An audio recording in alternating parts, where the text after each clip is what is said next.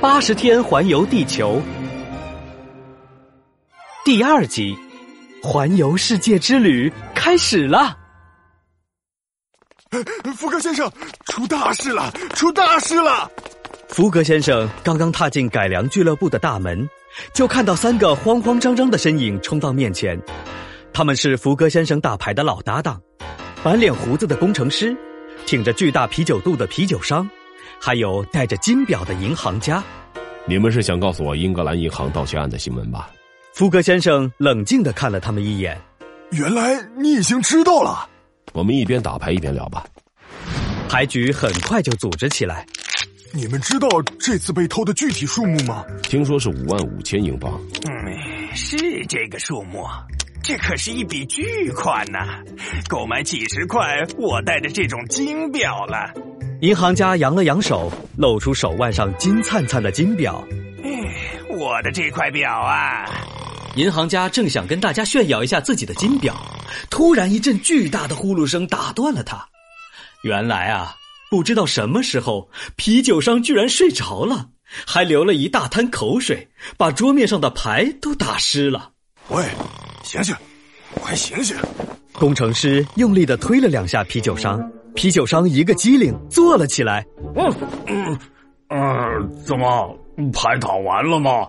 才刚开始呢，到你出牌了。不知道这个小偷长什么样，肯定是凶巴巴的吧？不，相反，报纸上说他是一个跟我们一样的绅士。绅士？不会吧？嗯。这个小偷的确是一个绅士模样的家伙，我们已经掌握了他的外貌特征，他现在就跟我的金表一样无处躲藏。银行家再次扬了扬手，我相信很快就能捉到他。工程师摇了摇头，嗯，我想没这么简单，他肯定已经逃走了。世界这么大，要想找到他并不容易。我倒觉得不难。你要知道，现在世界变小了。我我同意福格先生的看看法呀。嗯，先生，别睡了，该你洗牌了。福格先生把牌递给了啤酒商，啤酒商在自己的大肚子上洗了起来。您说世界变小了，不是在开玩笑吧？哎，我明白福格先生的意思。现在环游世界一圈比一百年前快了十倍，只要三个月。不，只需要八十天。什么什么？八十天？工程师、银行家，连同昏昏欲睡的啤酒商一起吃惊的大叫起来。福格先生的表情还是没有任何变化。伦敦到苏伊士七天，苏伊士到孟买十三天，孟买到加尔各答三天。加尔各答到中国香港十三天，香港到日本横滨六天，横滨到旧金山二十二天，旧金山到纽约七天，纽约到伦敦九天，刚好八十天。可是路上有可能遇上风浪和其他意外，更不用说可怕的印度土著和美洲印第安人，他们会打劫旅客的。不管发生什么，八十天都足够了。你要怎么证明呢？工程师激动的站起身来，我可以亲自试试看。什么？你要八十天环游地球？工程师、银行家还有啤酒商再一次震惊的大叫起来。要知道，那个年代还没有飞机，用八十天环游地球一圈是一个几乎不可能完成的任务。你该不会是想要去抓小偷吧？听说只要能抓住小偷，英国政府就会奖励他一大笔钱。不，我不是为了抓小偷。只是想证明八十天足够环游地球一圈，我们可以来打个赌。我在银行有两万英镑存款，就拿他们来当赌注。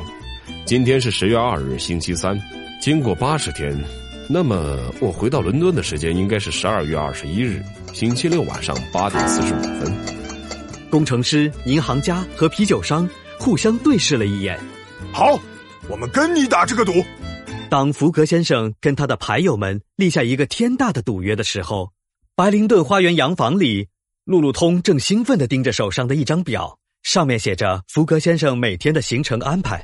福格先生每天的行程真是太简单了，他不出去旅行，每天都做一样的事儿，就像一台机器。不过，没有比服侍一台机器更轻松的了。而且，我现在最想要的就是安定的生活，而不是每天跟着主人东奔西走。嘿嘿嘿，福格先生真是一个完美的主人。路路通实在是太开心了，忍不住跳起舞来。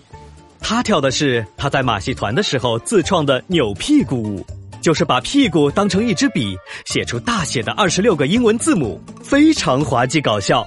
嘿嘿，先生们、女士们，看我在一分钟之内写完二十六个字母。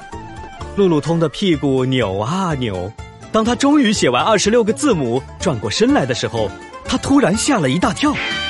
屋子的大门不知道什么时候打开了，福格先生就站在大门口，不声不响的盯着他。呃，福福克先生，你是什么时候回来的？当你用屁股写字母 E 的时候。路路通的脸瞬间红得像一颗苹果。先先生，真是对不起，我没必要道歉。你的舞蹈挺有趣的。哦，对了，先生，你不是十二点才回来吗？怎么提早了？因为我们马上就要去旅行了，用八十天的时间环游地球一圈。哦，原来是这样啊！啊！路路通惊讶的张大了嘴巴。你去收拾两件衣服，一双鞋，然后我们就出发。其他东西我们路上买。路路通愣了一会儿，才转身去收拾行李，随后跟着福格先生出门，直到上了火车，他才回过神来。我的天哪！福格先生不是不爱旅行吗？怎么突然就要出门？还是八十天这么久？路路通紧皱着眉头，怎么想也想不通。不过很快，他就想起一件更大的烦心事。